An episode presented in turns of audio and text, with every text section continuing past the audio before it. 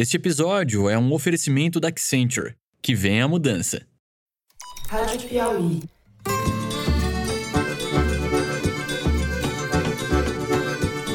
Olá, sejam muito bem-vindos ao Foro de Teresina, o podcast de política da revista Piauí.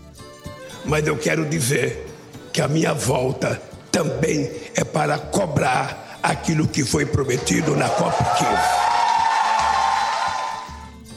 Eu, Fernando de Barros e Silva, na minha casa em São Paulo, tenho o prazer de conversar com os meus amigos José Roberto de Toledo, aqui pertinho. Opa, Toledo. Opa, Fernando. Opa, Thaís. Brasil precisa dessa resposta, ministro. Todo respeito. Por favor, Barroso, responde pra gente. Perdeu, mané, numa mola. Thaís Bilenque. Salve, salve, Thaís. Salve, salve, Fernando Toledo. Em Niterói, mano, é aqui o navio. Aqui, ó. Caralho, bateu na ponte aqui, ó. Caralho, bagulho doido. Vamos então aos assuntos da semana. Se depender do Brasil, o fim do mundo está adiado. Brincadeiras à parte, porque o assunto é urgente. Lula disse na Conferência do Clima da ONU, no Egito, que a pauta ambiental e a mudança climática serão prioridade de seu governo. Cobrou ao mesmo tempo que os países ricos cumpram as promessas que fizeram para financiar o enfrentamento do problema. O presidente eleito usou o Fórum do Clima para se colocar como liderança mundial, como já foi visto no passado, quando Obama disse que ele era o cara. Lula associou o tempo todo em seu discurso o combate à miséria e à fome com a agenda ambiental. Disse ainda que a questão climática exige uma governança global e voltou a defender a reestruturação de órgãos internacionais desenhados na Guerra Fria, a começar pela ONU. O presidente eleito chegou ao Egito a bordo do jatinho do empresário José Seripieri Filho, milionário dos planos de saúde privados, que chegou a ser preso em 2020 por um esquema de caixadores na campanha de José Serra. Contaremos nesse primeiro bloco com a participação do nosso amigo Bernardo Esteves, repórter de ciência da Piauí e apresentador do podcast A Terra é Redonda Mesmo. Bernardo que está acompanhando todos os debates que estão rolando na COP 27. Opa, Bernardo! Oi, Fernando. Oi, pessoal. Prazer estar de volta aqui com vocês.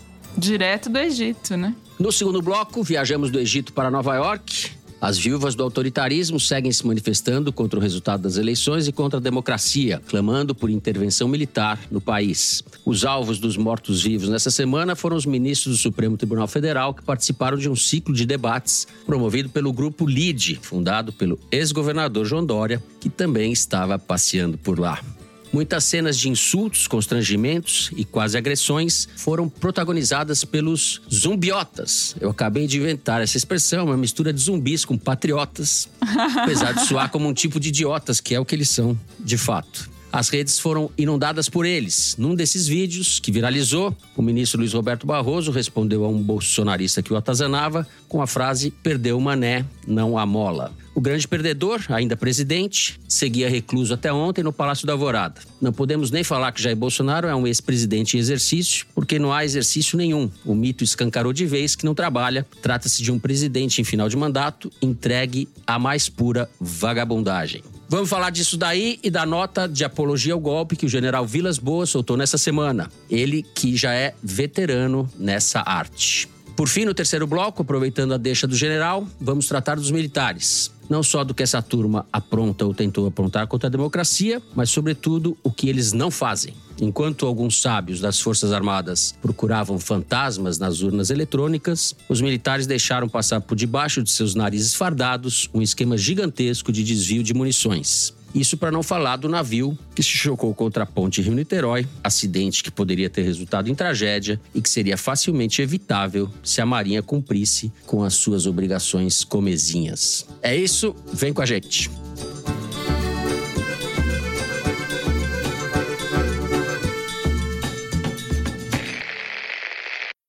Bernardo Esteves, você que nos honra hoje com a sua presença, vamos abrir com você, que está vendo de perto tudo isso. Eu queria que você falasse quais são suas impressões, o que você tem visto aí a respeito do Lula e o que você achou das intervenções dele até agora. Então, Fernando, o que mais me chama a atenção aqui na Conferência do Clima de Sharm el Sheikh é o tratamento de popstar que o Lula vem recebendo por onde ele passa. Ele vem cercado de um exército de seguranças e vai atraindo uma multidão de fãs, de admiradores e de desavisados por onde ele passa. Muito atípico para o clima muito sisudo que a gente costuma ver nos eventos das conferências do clima. Uma prévia disso a gente teve na terça-feira, quando Lula não veio, mas a Janja veio conversar com movimentos sociais e conhecer o espaço da conferência. Enquanto ela passou pelo pavilhão da sociedade civil brasileira, formou-se uma multidão em volta da sala onde ela estava, esperando ela sair. Passava um monte de participantes estrangeiros sem entender o que estava acontecendo. E o ponto alto disso, claro, foi o discurso que o Lula fez na quarta-feira, que atraiu uma multidão que eu diria sem precedente nessa conferência, talvez em outras. A fala do Lula foi numa sala com capacidade de aproximadamente 250 pessoas, que lotou muito antes disso. Eu mesmo cheguei lá mais de uma hora antes e já estava bastante cheia. E o resultado foi que muita gente ficou de fora. Mobilizou-se uma segunda sala para essas pessoas assistirem no telão. A maioria eram de participantes brasileiros. Claro, tinha participantes estrangeiros querendo assistir. Houve uma briga ali nessa segunda sala para ver em que língua seria o áudio dessa transmissão no telão. Os brasileiros acabaram prevalecendo para frustração daqueles que queriam seguir o discurso do presidente eleito. E o clima era esse, de muita euforia. A fala do Lula foi interrompida em diversos momentos por aplausos e cantos e gritos de olê, olê, olá, lula, lula. É, eu queria te perguntar até se você identifica essa euforia no público brasileiro ou igualmente entre os estrangeiros. Talvez não na mesma intensidade, Fernando, mas essa volta do Brasil, né? Isso, o resumo da fala do Lula quarta-feira foi um pouco esse, né? Estamos de volta. Esse retorno é muito saudado pelos outros países, porque o Brasil sempre ocupou uma posição de liderança nas negociações climáticas e renunciou a essa posição nos últimos quatro anos, né? Abraçou a posição de um páreo orgulhoso, como o ex-ministro das Relações Exteriores Ernesto Araújo defendia nos seus uhum, discursos. Né? Então, certamente existe esse otimismo também da parte de outros países. Mas eu queria chamar a atenção para esse discurso que eu considero histórico do presidente eleito. Ele reafirmou, como você colocou, né, a centralidade que o combate à crise climática vai ter no governo dele e que, no nosso caso, no Brasil, é uma pauta que se confunde muito com o combate ao desmatamento, que foi estimulado pelo governo Bolsonaro. Lula reafirmou o compromisso dele em não medir esforços para zerar o desmatamento e a degradação não só na Amazônia, como em todos os biomas, firmou formalmente um compromisso de zerar o desmatamento até 2030. Se a gente de fato cumprir esse objetivo, a gente talvez se torne o primeiro país de grandes proporções, pelo menos um dos grandes emissores, o primeiro a ter um balanço negativo de carbono, porque se de fato a gente zerar o desmatamento, a gente vai ter uma redução muito além daquela que a gente estipulou na nossa meta apresentada no âmbito do Acordo de Paris. O discurso do Lula, eu chamei ele de histórico porque ele passa um pouco por todos os grandes temas da emergência climática, Fernando. Ele, uhum. se a gente fizesse um checklist de tudo que ele teria que ter certo. falado, Estava tudo lá, né? Falei aqui já do combate ao desmatamento, mas ele colocou ali a descarbonização da economia, a transição energética, um elemento muito importante, a justiça climática. Os movimentos sociais estão mais uma vez presentes em peso aqui na COP e hoje existe essa percepção que não era muito clara para muita gente até uns anos atrás, de que cada vez mais, né, assim, o combate à emergência climática envolve o combate às demais injustiças sociais, né? Se a gente não vai resolver o problema do clima, se a gente não resolver junto o problema da fome, o problema do racismo, o problema da desigualdade. Né? Isso ficou muito claro na fala do Lula ontem. Então, nesse discurso que durou cerca de meia hora, ele fez um passeio por todos os grandes temas da emergência climática. E ele teve também essa postura de cobrança dos países estrangeiros, né? Dos países ricos, né? Isso, dos países ricos, exatamente. Essa é a terceira vez que um presidente brasileiro discursa numa conferência do clima. A primeira foi justamente o Lula em Copenhague, depois a gente teve a Dilma em 2015, né? Bolsonaro nunca foi a uma conferência do clima, mas em 2009 justamente foi um ano em que os países ricos, né, se comprometeram prometeram a colocar na mesa 100 bilhões de dólares por ano para financiar a adaptação dos países em desenvolvimento. Esse dinheiro a gente está vendo só uma sombra dele. Hoje fica claro que esse dinheiro é só uma fração daquilo que realmente é preciso para que os países em desenvolvimento possam achar um caminho para enfrentar essa crise. E o Lula deixou muito claro que ele está ali também para cobrar os países ricos desse compromisso que eles assumiram e que nunca cumpriram, né? Perfeito. Thaís, O que, que você viu que o Bernardo não viu? é, então, enquanto todas as atenções estão voltadas ao Egito e temos o Bernardo para nos informar Sim. sobre isso, tem gente que ficou no Brasil para fazer o trabalho de resistência contra o chamado pacote da destruição. Na semana passada, a primeira semana de conferência, já teve uma tentativa de votar um dos projetos desse pacote, que é aquele que acaba com a lei de preservação da Mata Atlântica, o mais degradado dos biomas brasileiros, mas uhum. alguns deputados que ainda não tinham viajado para a COP, como o Alessandro Molon e a Tabata Amaral, conseguiram barrar essa tentativa.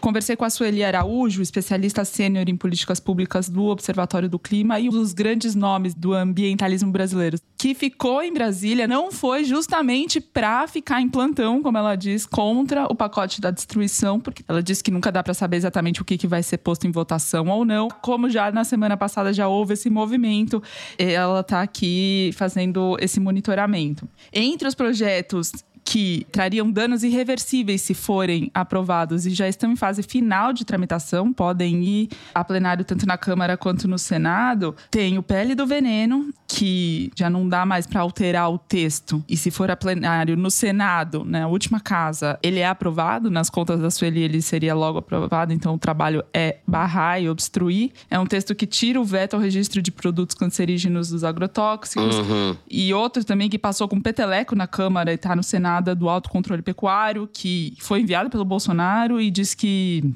como o executivo não tem dinheiro para pagar fiscais, cada produtor se autofiscaliza. é, exato. Põe o touro para fiscalizar a vaca, vamos lá. Exatamente.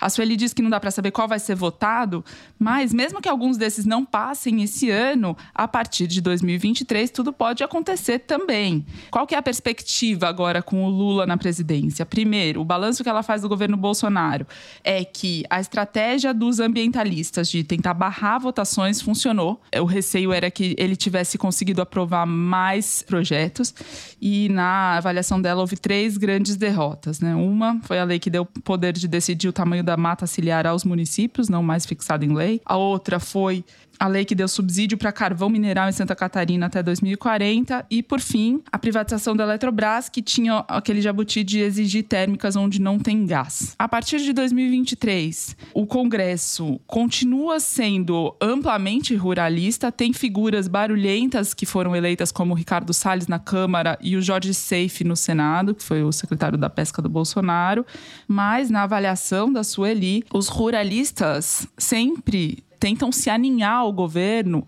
porque dependem, primeiro, de plano safra e segundo, de perdões de dívidas. Então, ela acredita que a articulação do Lula para construir uma base aliada robusta pode deixar o jogo menos anormal do que ele foi durante o governo Bolsonaro. O que seria uma relação mais normal?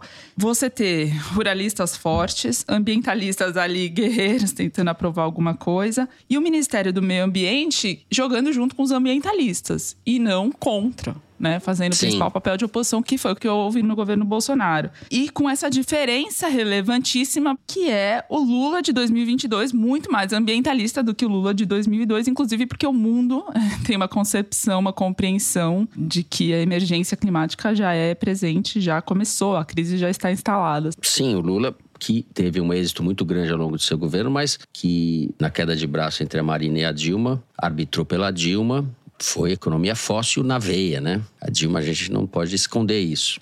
Zé Roberto de Toledo, nem só de clima vive o país. Temos alguma coisa além? O vice-presidente eleito, Geraldo Alckmin, apresentou na noite de quarta-feira a proposta de emenda à Constituição para tentar tirar o país do buraco, porque o governo Bolsonaro criou uma série de despesas e não previu receitas para ela. Então você tem um buraco da ordem, uhum. descobrimos ontem, de 200 bilhões de reais. Então, o governo eleito está propondo uma emenda à Constituição para ter direito a gastar além do teto, 198, vamos arredondar, 200 bilhões de reais uhum. em 2023. Isso já tinha provocado o chilique do mercado na semana passada e vamos ver como é que eles reagem hoje, mas isso é desimportante. O que importa é que você precisa efetivamente aprovar isso ou você vai ter um caos nas contas públicas no ano que vem. E já há entendimentos entre o Lula e o Congresso para que isso aconteça, né? Porque vamos dar a real. Quem acabou com o teto de gastos na prática foi o Bolsonaro e o Paulo Guedes, né? um estudo que foi publicado hoje pela BBC, na verdade encomendado pela BBC ao IBRE, né, da Fundação Getúlio Vargas, ao Braulio Borges, que diz que o governo Bolsonaro simplesmente estourou o teto de gastos em 795 bilhões de reais nos seus quatro anos de mandato. Durante a pandemia em 2020 foi maior, mas Nessa brincadeira entrou até dinheiro para a Marinha fazer capitalização da Engepron, que é uma empresa que faz projetos de navios, ou seja, nada a ver com emergência de porcaria nenhuma, certo? Então, por que, que eles estão pedindo esse valor de 198 bilhões de reais? 175 bilhões seriam usados para custear o Bolsa Família de 600 reais. Volta a chamar Bolsa Família, vai pagar 600 reais e não 400. E por que uma emenda constitucional que foi enviada já ontem? Porque esse negócio precisa ser aprovado a toque de caixa para dar tempo de a folha de pagamentos de janeiro, que roda em dezembro, já rodar com 600 reais. Se atrasar, as pessoas receberão 400 reais em janeiro e elas vão estar pagando empréstimo consignado, que agora o Procurador-Geral da República acordou, estava né? em berço esplêndido fazia quatro anos, descobriu que isso é inconstitucional. Então, vai ser um caos se isso não for aprovado. Desses 175 bilhões de reais que seriam gastos para o Bolsa Família, a diferença para os 200, 198, esses 23 bilhões, vão ser usados para investimentos em obra pública, para pagar, aumentar o valor da, da, farmácia popular e fazer o país funcionar. Então, isso, para meu ver, é o mais importante de tudo. E já tem um acordo que o repórter Kennedy Alencar deu a notícia ontem entre o Lula e o presidente do Senado para que isso valha por quatro anos, não seja indefinido. Diz o presidente do Senado para o Lula que eh, seria muito difícil aprovar esse fim do teto de gastos indefinidamente. Então, embora não esteja, não conste da PEC, ela deve ser emendada durante a sua tramitação para que isso valha por quatro anos, para o Lula não ser chantageado pelo Congresso a cada orçamento, a cada ano. Sim, a cada Natal. Dinheiro, exatamente. Então, esse é o acordo que está averbado. Vamos ver se ele vai prevalecer durante as negociações e a tramitação dessa proposta. É, o né? texto apresentado, na verdade, sugere que o Bolsa Família fique fora do teto permanentemente, né? Não por quatro então, anos. Exato. É, o texto diz isso, mas o acordo, porque a gente sabe como funciona. O governo propõe uma coisa, combina outra, aí alguém vai lá e emenda isso com o aval do governo, sem que o governo precise declarar isso, né? A meu ver, essa questão é fundamental, porque sem isso não tem acordo do clima, não tem combate a desmatamento. Sem dinheiro, você não reconstitui o IBAMA, você não reconstrói a FUNAI, você não cria condições para o ICMBio funcionar e você não vai cumprir meta nenhuma que o Lula afirmou que vai cumprir nesse discurso histórico, que eu concordo com o Bernardo que foi, mas sem dinheiro nada funciona. Muito bem. Bernardo Esteves, algum comentário a mais? Então, Fernando, eu queria voltar um pouco a esse discurso do Lula. Eu acho que, claro, essa agenda de combate ao desmatamento que o Toledo falou vai sim depender de recursos, mas o Lula está muito bem assessorado, a equipe de meio ambiente de transição que ele criou tem três ex-ministros e ministras, e se bem equipados, eles têm uma probabilidade razoável de voltar a ter êxito nessa tarefa. Mas um ponto que eu quero voltar no discurso do Lula, fugindo um pouco da dimensão ambiental, eu queria chamar atenção para o aspecto de relações exteriores desse discurso. Eu acho que ele vira uma página aí na diplomacia brasileira, né? Assim, não só porque a gente deixa para trás essa história tenebrosa e esses quatro anos de párea que a gente foi, mas também porque ele anuncia uma postura mais incisiva da política externa dele. Se os quatro anos de política externa que a gente vai ter aí pela frente forem alinhados com a fala dele de quarta-feira, a gente vai ter uma postura mais incisiva do Brasil. Ele falou um pouco, de novo, de como ele preza a cooperação com os países do Sul, né? Assim, a cooperação Sul-Sul foi um, um, traço marcante dos dois mandatos que ele teve, mas o que me chama mais atenção é justamente uma postura mais incisiva de cobrança, né? Eu já falei aqui em relação ao tema das finanças, né? Ele quer cobrar o dinheiro, mas ele chama atenção ali para a defesa de um novo tipo de multilateralismo, quase, né? Quando ele diz que a ONU precisa ser revista de forma que as decisões que são tomadas nessa COP, que acontece acontece isso. Todo ano vota-se um documento, os países se comprometem. Por exemplo, no ano passado começou a se falar na diminuição, pela primeira vez se falou em combustíveis fósseis na decisão de uma conferência do clima, que foi também muito celebrado, mas que de fato não se traduziu em ações domésticas, né? Assim, os países vão lá, confraternizam, assinam um documento com palavras bonitas. E as coisas emperram na discussão política Exatamente. de cada país, né? Na correlação de forças de cada país. É verdade. Exato. O Lula chamou muita atenção para isso. Ele está cobrando um novo tipo de conselho de segurança. Claro, ele quer a presença do Brasil, mas ele disse hoje numa conversa com a hoje quinta-feira, né? Numa conversa com a sociedade civil, mas ele quer sobretudo que a África esteja presente. Ele quer que outros. Ele quer um novo conselho de segurança porque o mundo não é mais aquele de 1945. Ele disse isso no discurso, né? Assim, não faz mais sentido que quem tenha direito a veto sejam os vencedores da Segunda Guerra Mundial, né? Assim, muita água já passou pela ponte, o mundo é outro e para a gente dar conta de problemas complexos como esse do clima, a gente precisa rever esse tipo de noções, como o direito ao veto e a maneira como o multilateralismo é feito hoje.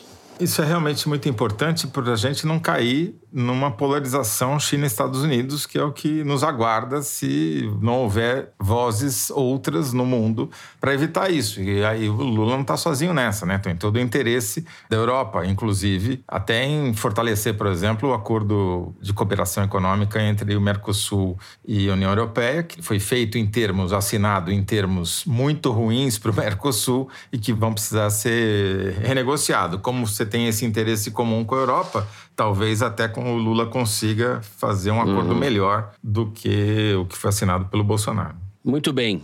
Antes de terminar, só vou fazer a última pergunta para o Bernardo: é se ele aceitou o convite para ser ministro do Meio Ambiente, ou quem vai ser, já que você não aceitou. Ou você Bernardo, preferiu vai... a Secretaria Especial de Mudanças Climáticas. Quem vai ser o ministro? Então, Fernando, eu se eu tivesse que colocar dinheiro, eu colocaria na Marina Silva, apostaria nela. Eu acho que a maioria das pessoas com quem eu tenho conversado aposta nisso, mas eu não acho que a gente deve esperar esse anúncio aqui em Sharm el Sheikh. Uhum. Os três nomes que costumam ser mais lembrados para esse posto estão presentes aqui, que é tanto a Marina como a Isabela Teixeira, que também foi ministra uhum. do Meio Ambiente do governo Lula e da Dilma, e também o Randolfo Rodrigues, né, num viés mais político, senador pelo Amapá. A aposta é que ele guarde essa carta na manga para o futuro. Então, acho improvável que a gente tenha esse anúncio aqui esses dias. Muito bem. Gente, a gente encerra por aqui o primeiro bloco. Agradece muito a presença do Bernardo. Obrigado, Bernardo. Bom trabalho aí para você. Valeu, gente. Reforço o convite aqui para saberem o que está em jogo aqui nessas discussões e no mandato do, que vem aí do Lula na área ambiental, a terra é redonda mesmo. Essas questões são todas discutidas a fundo ali. Ouçam. Ouçam lá que é muito bom. No próximo bloco, a gente vai tratar dos zumbiotas, como eu disse. A gente já volta.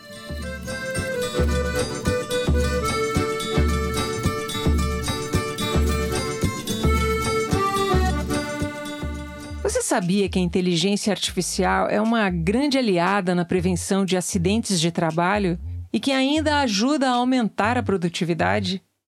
Esse é justamente um dos usos possíveis do Accenture Intelligent Vision ou AIV, uma solução de análise de vídeo desenvolvida pela Accenture no Brasil. Quem explica é o Bruno Prado, que trabalha no time de inovação da Accenture. O AIV ele é um marketplace, uma loja de casos de uso de inteligência artificial. Os casos que ele pode ser aplicado são diversos. Os que têm tido mais interesse dos clientes são os de segurança do trabalho. Então você tem a câmera, né, que tem o streaming de vídeo. Então com base naquela imagem ele identifica tem alguma pessoa nesse, nessa imagem? Ela está usando um capacete ou não? É um protetor auricular ou não? Então essas detecções, elas são enviadas por um componente posterior de pós-processamento que vai dizer se aquilo é um problema ou não. Usando a plataforma do AIV, a mesma tecnologia também pode ser aplicada em coisas bem diferentes, como detectar poluição nos oceanos e incêndios florestais. O AIV é um exemplo de como a Accenture atua em mais de 40 setores para entregar todos os dias a promessa da tecnologia e da criatividade humana. Accenture, que vem a mudança.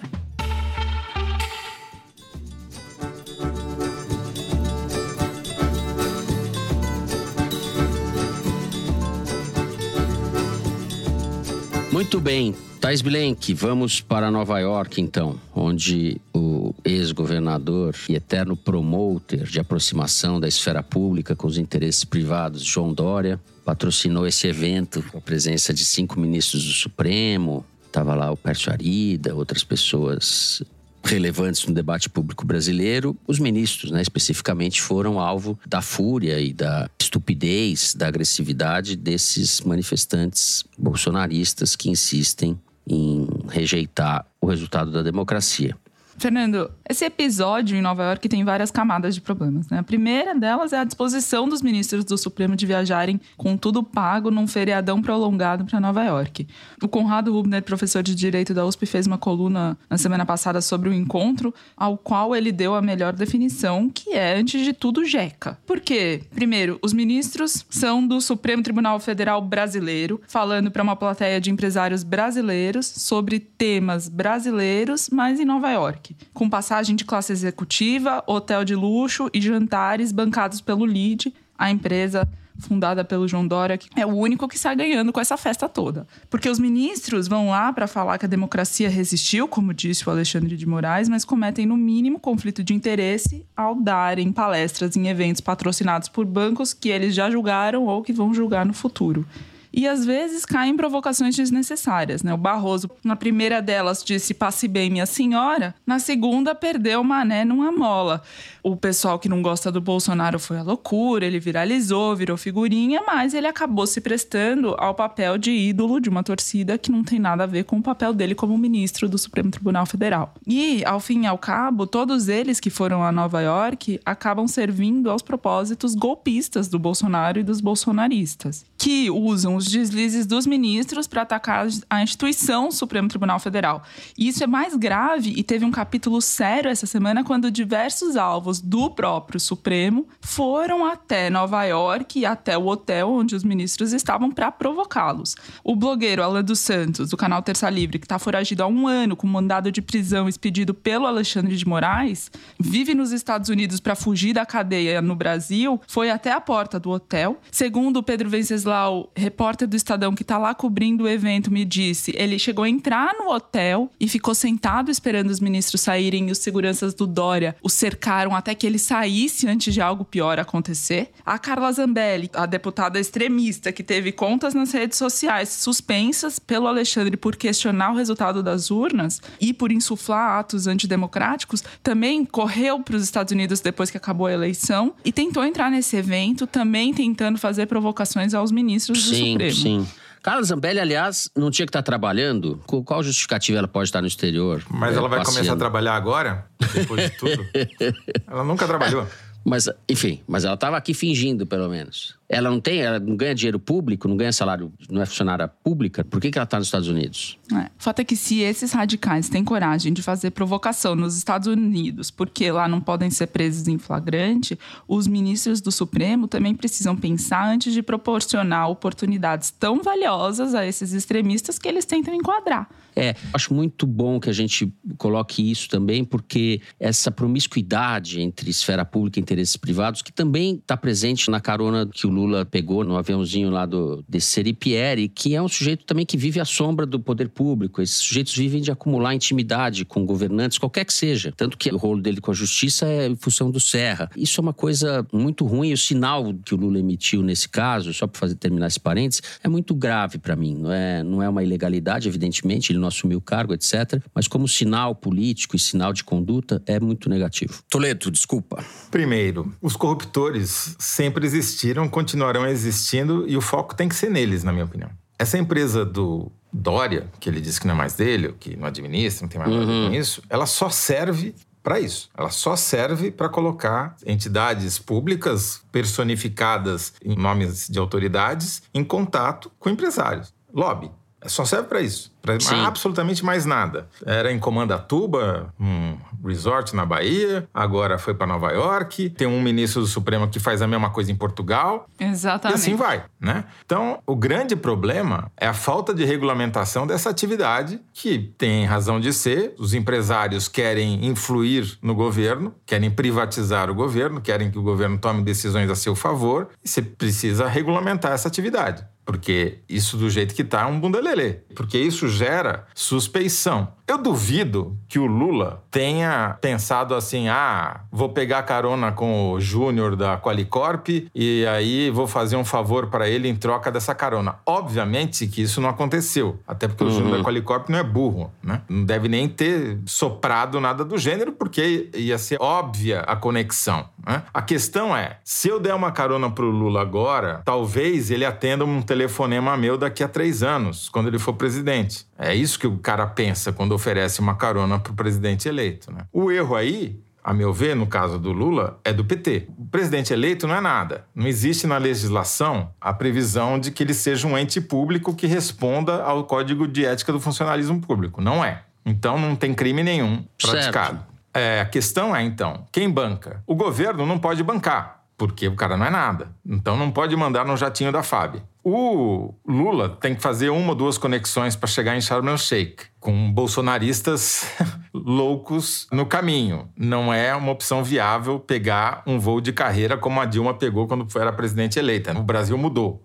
O mundo mudou, essa não é uma, mais uma opção viável. A única opção viável o cara aí não já tinha um particular e não só teria que fretar e gastar um milhão, sei lá quanto custa para um jatinho do, do, Brasil até Sharm el Sheikh, como ainda teria que compensar a pegada de carbono do jatinho. Ia ter que plantar não sei quantas árvores na Amazônia. Agora, o que eu não aguento é a hipocrisia. Aí você tem que ouvir o ministro, na falta de palavra melhor, do Bolsonaro fazer hipocritamente o discurso, ah, porque as pessoas vêm aqui de jatinho e ficam falando a favor do meio ambiente. Esse cara, ele fez uma licitação para ter sanduíche de filé mignon no jatinho dele, que ele viaja da FAB.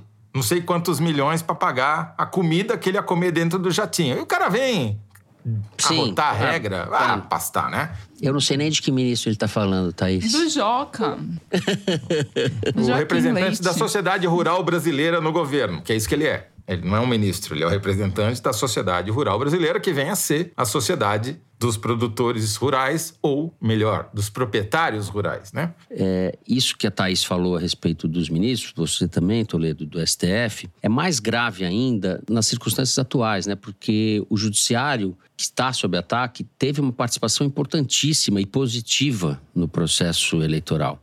Né? O Alexandre de Moraes, especificamente, foi uma figura importantíssima, mas o Judiciário e a Justiça Eleitoral, como instituições, foram importantíssimos. Esse evento aí né, em Nova York desqualifica, barateia, entendeu? Passa um sinal que é o oposto disso. Essas pessoas deveriam zelar um pouco pelo prestígio que elas conquistaram. Mas para mim o mais incrível, Fernando, tudo bem, todos eles têm culpa no cartório, mas para mim o mais incrível é que o dono da empresa foi prefeito, governador de São Paulo e quase foi presidente da República e ninguém achava ruim. Exato, exato. Bom, ao mesmo tempo, saiu aqui um levantamento do G1, baseado no que foi apurado pela Polícia Federal, sobre quem está promovendo a balbúrdia no Brasil. Os atos antidemocráticos, ou, para falar em português, claro, os atos golpistas. Sim. E é inacreditável, porque são todos empresários. Não tem um coitado de um caminhoneiro. Os caminhoneiros levam a fama, mas não tem nada a ver com isso. Não é greve, é lockout. São os donos dos caminhões que querem parar o país.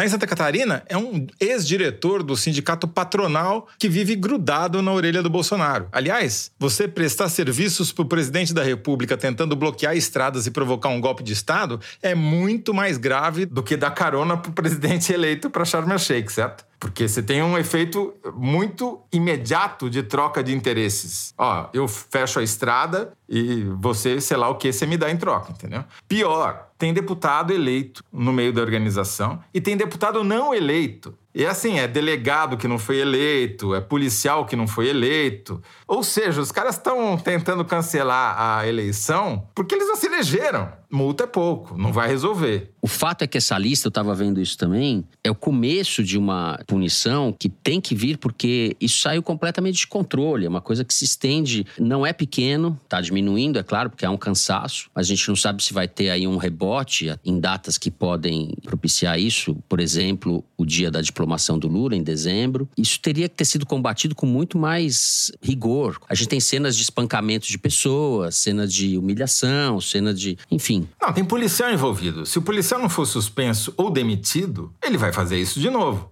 E vai chamar outros policiais. Isso é insubordinação, isso é crime. Tem uma explicação de por que o Bolsonaro se omite em relação a tudo isso que está acontecendo. O Mourão, o vice-presidente, explicou. Ele tá com uma ferida na perna e não pode pôr calça. Por isso que ele não tá dando nenhuma medida, nenhuma palavra, não aparece em público por causa disso, porque ele não pode pôr calça. O que, que um governante normal, razoável, que seja, faria nesse caso? Daria publicidade, ou seja, olha, existe um problema de saúde, esse problema tem tais e tais explicações, é recomendável tal e tal procedimento. Então, o presidente da República vai agir assim, assim, assado, vai ficar alguns dias no Alvorada, onde terá uma agenda pública também. Para... É totalmente insuficiente isso era, a explicação um dessa ferida isso seria um mundo perna. razoável. A gente está anos-luz desse mundo razoável, né?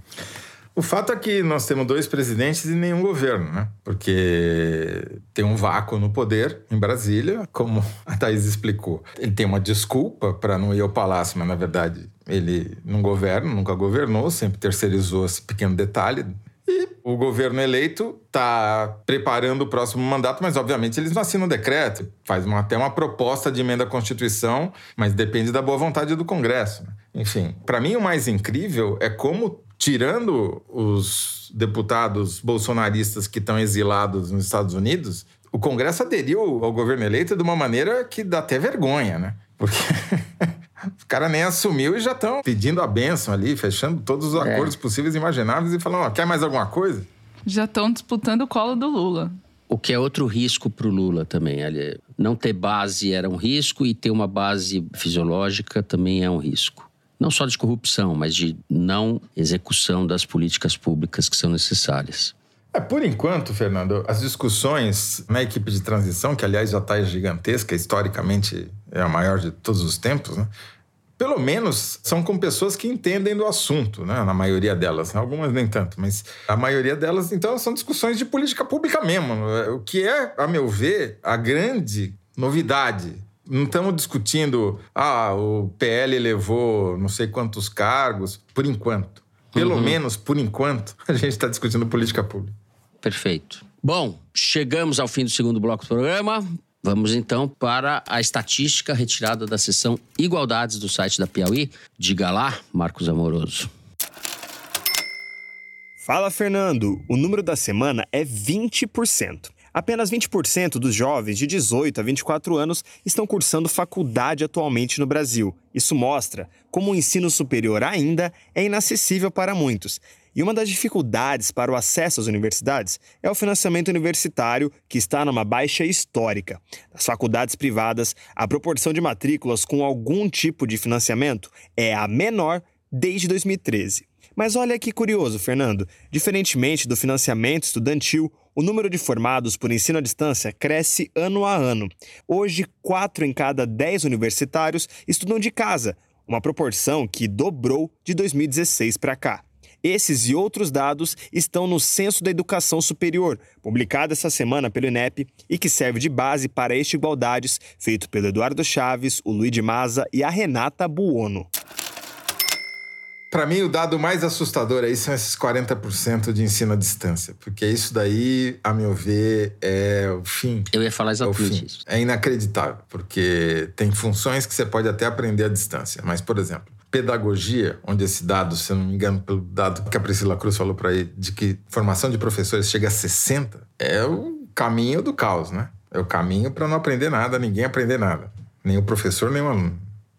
E é, só interessa aos donos de faculdade, a mais ninguém. Que agora estão bem representados pela irmã do Paulo Guedes no Conselho Federal de Educação.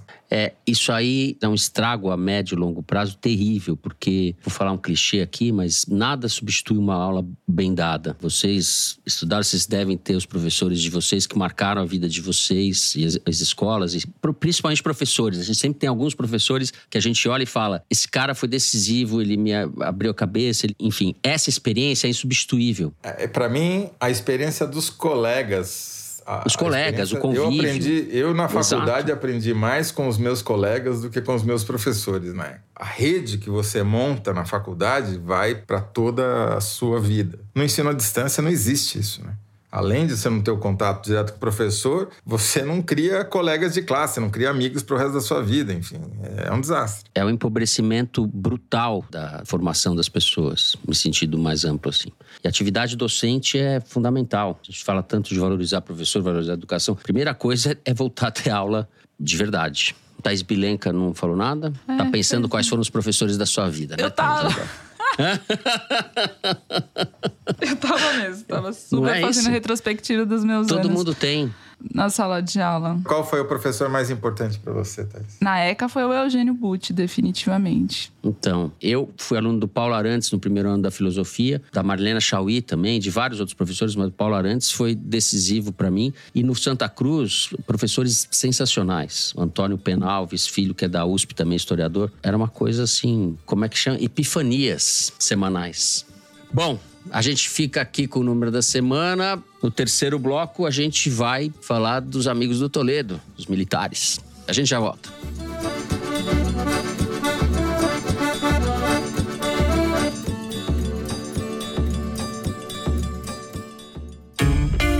O novo podcast original da Rádio Novelo foi criado para ser o seu porto seguro de boas histórias, com o mesmo compromisso jornalístico que você já conhece. No Rádio Novelo Apresenta, toda quinta-feira a gente te conta histórias que você não sabia que precisava ouvir.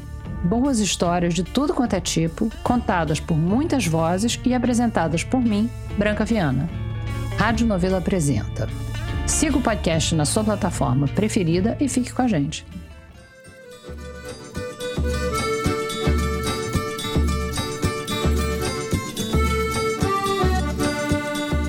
Muito bem.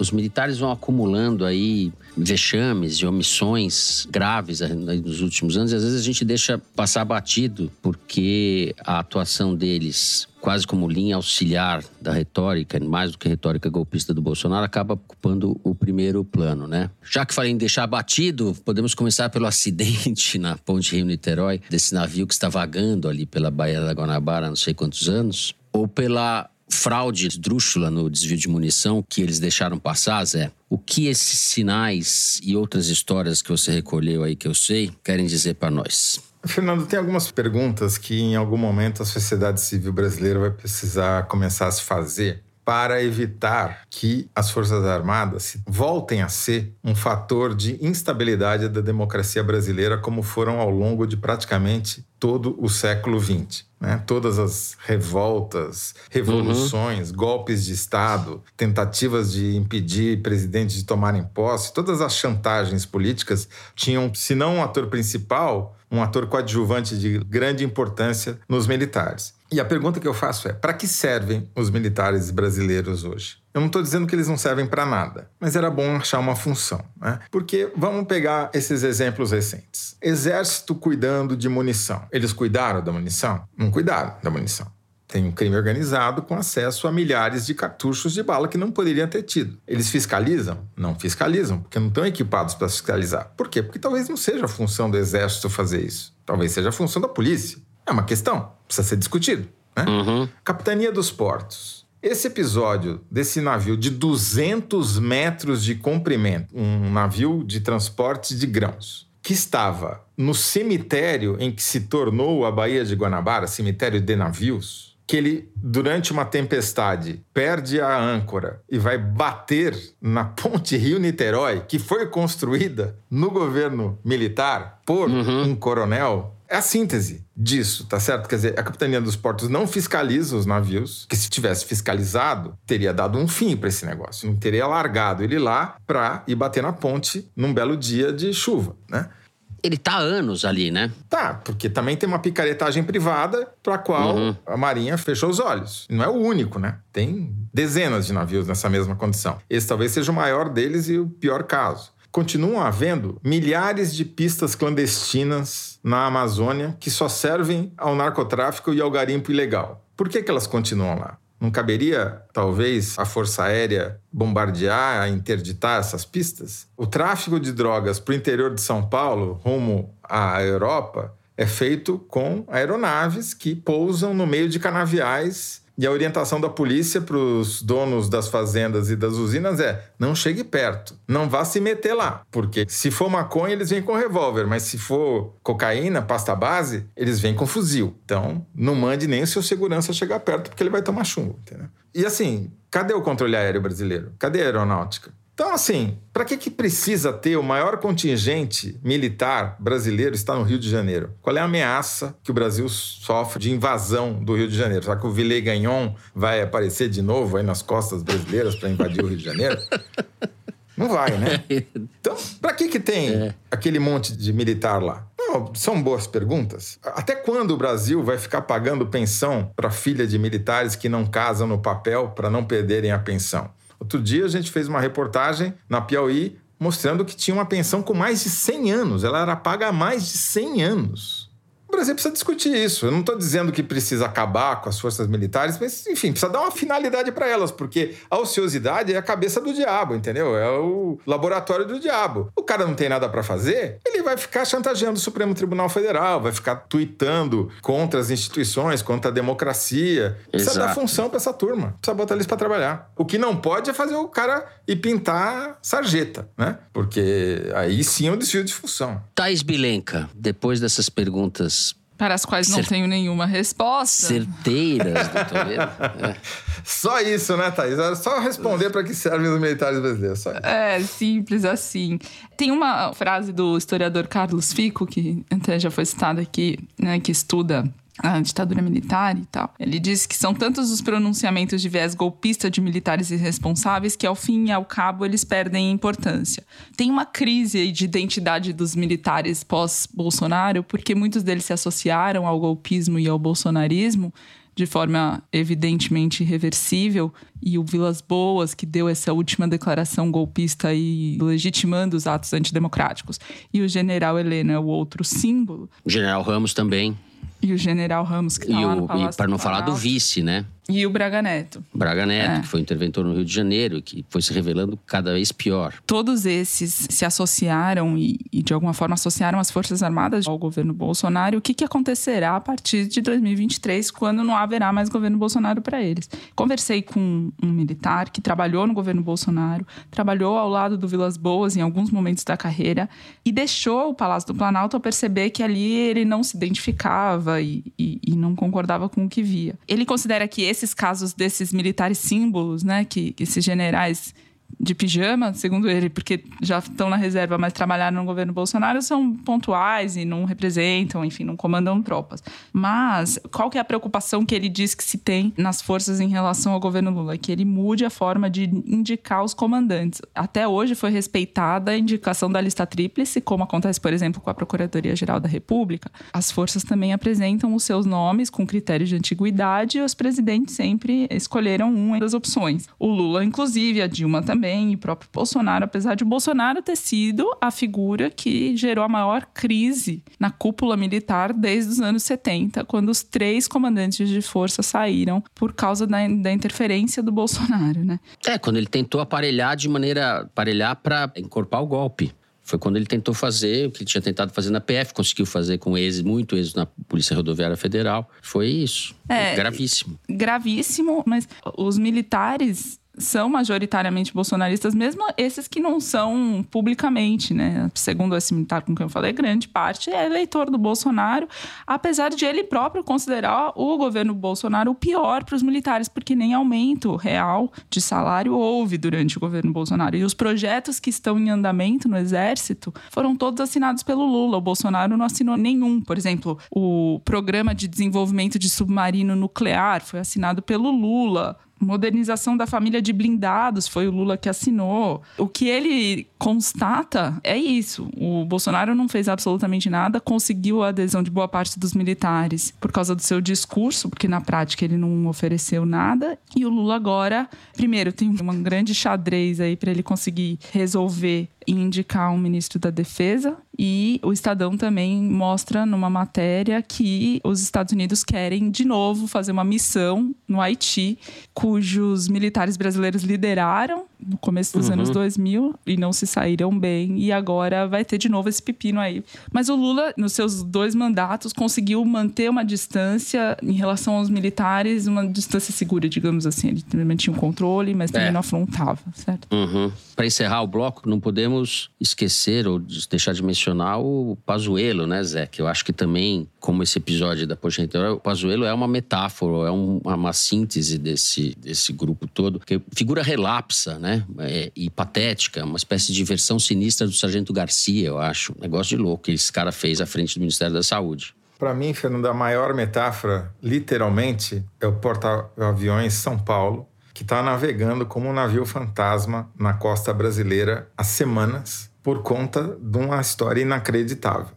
Esse é um porta-aviões, é uma sucata que foi comprada pela Marinha Brasileira, que nunca teve utilidade. Aí, finalmente, resolveram se livrar do navio, que nunca serviu para nada. Ele foi vendido a uma empresa turca que pagou 10 milhões de dólares pelo navio. Aí esse navio foi rebocado por um navio holandês até a Turquia. Chegou lá na Turquia, ele ia ser desmontado, né? ia ser vendido pelo preço do metal. A Turquia falou: nem a pau. Aqui vocês não vão entrar com essa lataria porque tem 10 toneladas de amianto aí dentro. Amianto, todo mundo sabe, é um- uma substância cancerígena. Aí falou: tira daqui. O navio voltou com esse rebocador holandês puxando ele, teve que trocar a tripulação. O capitão é russo, a tripulação filipina. Voltaram, tentaram trazer de volta para o Rio de Janeiro, não conseguiram. Aí tentaram desembarcar em Suape, em Pernambuco. A justiça proibiu, o juiz falou nem a pau. O governo de Pernambuco falou aqui nem a pau. Isso daqui não é cemitério de navio cancerígeno. Ele está dando voltas na frente da altura do porto de Suape, mais fora das águas territoriais, ou seja, longe da costa, há semanas. Para mim, esse navio fantasma, sem função e sem o que, ninguém saber o que fazer com ele, é uma metáfora perfeita dos militares brasileiros. O que, que a gente faz com isso? Perfeito. Depois disso, acho que não tem mais nada a dizer. Eu tô pensando aqui, esse navio ainda vai virar navio de narcotráfico internacional, vai ser, uma destinação dele. Os militares vão dar um jeito. Criar um país à parte. Daqui a muitos, muitos séculos, quando esse navio tiver naufragado há muitos anos, ele vai ter virado um, um ponto de mergulho excelente, né, Toledo? Seus- Exato. Não seria má ideia se ele não fosse cancerígeno, né? Você sabe que a costa de Pernambuco é famosa pelos seus naufrágios e são pontos de mergulho muito procurados ali. E tem um, o melhor ponto de mergulho no Brasil, na minha opinião, é uma fragata da Marinha que naufragou em Fernando de Noronha por absoluta imperícia do seu comandante que passou sobre um cabeço e rasgou o casco e foi tá Quem escuta o 40 foro de, de Teresina conhece essa história, sim. Agora, nem Exato. esse. Cabeço. O cabeço, marcou era. vez. Marcou, Marcou era, era, nesse programa. Mas olha, nem pra isso vai servir esse navio aí cancerígeno, porque ninguém vai querer mergulhar lá. Exatamente. Bom, momento cabeço do Toledo voltou. Não foi só o Brasil que voltou, o momento cabeço também voltou. Hoje não tem momento cabeção, mas teve momento cabeço. A gente vai encerrar aqui o terceiro bloco do programa de maneira apoteótica. Cabeçuda. Cabeçuda. e vamos direto pro Kinder Ovo. Vamos lá. Quem que acertou? Foi o Toledo que acertou da semana passada? Quem era mesmo? Eu tô gagá, tá vendo? Eu acertei sem dizer o Ah, nome, é, só disse o cara. Toledo, velho trabalhista. Vamos lá. Solta aí.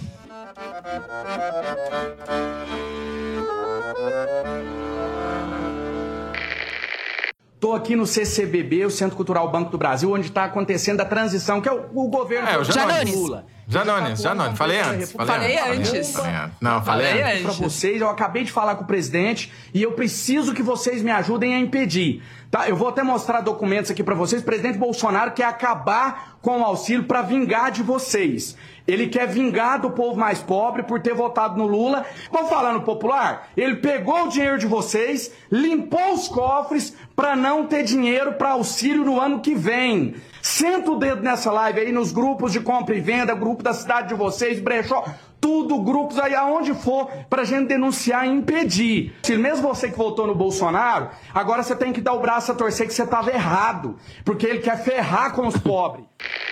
É, é muito engraçado o Janones. Né? Acertaram os dois. Foram mais rápidos que eu. Senta o dedo. Senta o dedo. Gosto, Gosto dessa expressão, senta o dedo. Eu, eu divido com a Thaís se ela deixar o prêmio. Que vai ser um- uma excursão ao porta-aviões em São Paulo. Bom, para deixar bem. o registro oficial, deputado federal André Janones no seu canal no YouTube. Foi isso então, Janones, Janones. Muito bem, depois desse resultado, deste empate de estrelas, Toledo vai falar para vocês sobre o Festival Piauí de Jornalismo que vai acontecer logo mais nos dias 3 e 4 de dezembro na Cinemateca Brasileira, aqui em São Paulo. Fala aí, Zé. Eu acho que eu já falei de quase todos os nossos convidados, só está faltando um, que é o Brandon Feldman, que é Head of News, ou diretor de notícias do YouTube. Este veículo, plataforma predileto dos bolsonaristas nas eleições brasileiras e da direita americana é, também. Ele vai ser entrevistado pelo Pedro Dória, do canal Meio, e pela Ana Clara Costa, repórter da Piauí. E, obviamente, as perguntas vão passar pelo casamento da- do jornalismo com o YouTube. Tem muitos veículos de comunicação que estão crescendo bastante na plataforma e alguns de desinformação também. né? Vai ser, promete, essa entrevista. Corram lá, ainda tem ingresso, esgotou, mas reabriu o ingresso, né, para uma, Pra uma sala separada, né? uma sala extra que vai transmitir. Aí os brasileiros vão ficar brigando para que seja em português a transmissão também, que nem Sharm el Sheikh. Não, tem tradução simultânea, tem tradução simultânea, pode comprar. Só tá faltando um que eu não posso revelar o nome, que é do painel O Jornalista e o Ditador. É um jornalista que cobre um país que vive uma ditadura e que pediu pra gente não divulgar o nome dele porque ele corre risco de vida. Então, vai ser um painel que vai ser ter como entrevistadores o Breno Pires da Piauí e a Alana Riso. Muito bem. Bom, dado o recado e feito o suspense, vamos passar para o Correio Elegante. As cartinhas que vocês, ouvintes, escrevem pra gente. Eu vou aqui começar com um e-mail simpático enviado pelo Fernando Fayette, não sei se é Fayette ou Faye, de Oliveira. Olá, queridos. Não tenho o costume de enviar mensagens comentando os episódios, mas desta vez, depois de ouvir o último episódio, tive de escrever este e-mail. Ouvir o Fernando, meu xará, com sua voz rouca, me fez sentir como se estivesse assistindo a um documentário do Werner Herzog, dublado, retratando Ganhou a maluquice que se tornou a realidade brasileira. Deu um toque especial ao episódio. Grande abraço e obrigado por tudo. Eita! É, até que eu saí bem. Werner Herzog Fernando foi, dublado, né? é, Fernando foi dublado pelo Marlon Brando, né? Pelo Marlon Brando. Bom, eu vou ler o recadinho do Henrique Gama Terra.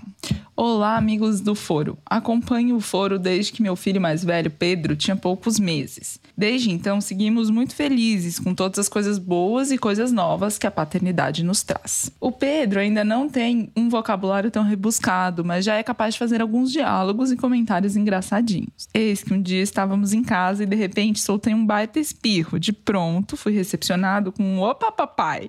Eu caí na gargalhada e ele riu comigo, talvez sem entender. Agora eu sigo na espera de um dia dar uma tossida e talvez escutar um salve, salve, papai. Hoje, no dia que escrevo esse e-mail, meu querido Pedrinho completa três anos de vida e peço com gentileza a vocês que enviem todos os opas, salve, salves e abraços para o Pedrinho e também para o seu irmão Caio e minha companheira Nath. Salve, Opa, papai. salve, Pedrinho. Opa, papai. Muito bom. Muito bem. Vou para encerrar, vou ler um pedido de ajuda da Nathalie Lazzaroni. Oi, Fernando Toledo e Belenca. Passei a acompanhar vocês no começo deste ano. Não foi necessário ouvir muitos programas para já me sentir amiga de vocês e levar a palavra dos Teresiners por onde andava. Escrevo hoje por dois motivos. O primeiro é o meu companheiro, o Gabi, fez aniversário no último dia 15 e gostaria de pedir um beijo, um opa e um salve, salve para ele, para esse cara incrível que tem me suportado nesses dias difíceis ao meu lado. O segundo motivo é para dizer que o carinho por vocês é tão grande que na última semana adotamos um gato. E hoje ele leva o nome de um dos jornalistas mais pessimistas e mais amados nesta casa, Toledo. Ah, Agora, Toledo. nossos É agora. Olha só. É agora. fazem ainda mais sentido por aqui. Coitado do gato. Eu acho que isso daí configura crime ambiental, né? O pobre do bichano não tem culpa. Exato, mas é a glória. Você vê, virar nome de gato, pô. Isso aí. eu- Toledo, para de arranhar.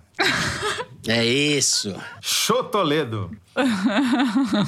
Depois disso, com esse clima então felino, nós vamos terminando o programa de hoje. Se você gostou, não deixe de seguir e dar five stars pra gente no Spotify, seguir no Apple Podcast, na Amazon Music, favoritar no Deezer, se inscrever no Google Podcast, no Cashbox ou no YouTube. Assim você fica sabendo das novidades, dos episódios especiais, das edições extras. Foro de Teresina é uma produção da Rádio Novelo para a revista Piauí, com a coordenação geral da Evelyn Argenta. A direção e a produção são do Marcos Amoroso. O apoio de produção é da Natália Silva, a edição é da Evelyn Argenta e do Tiago Picado. A finalização e a mixagem são do João Jabassi, que também é o intérprete da nossa melodia tema, composta por Vânia Salles e Beto Boreno.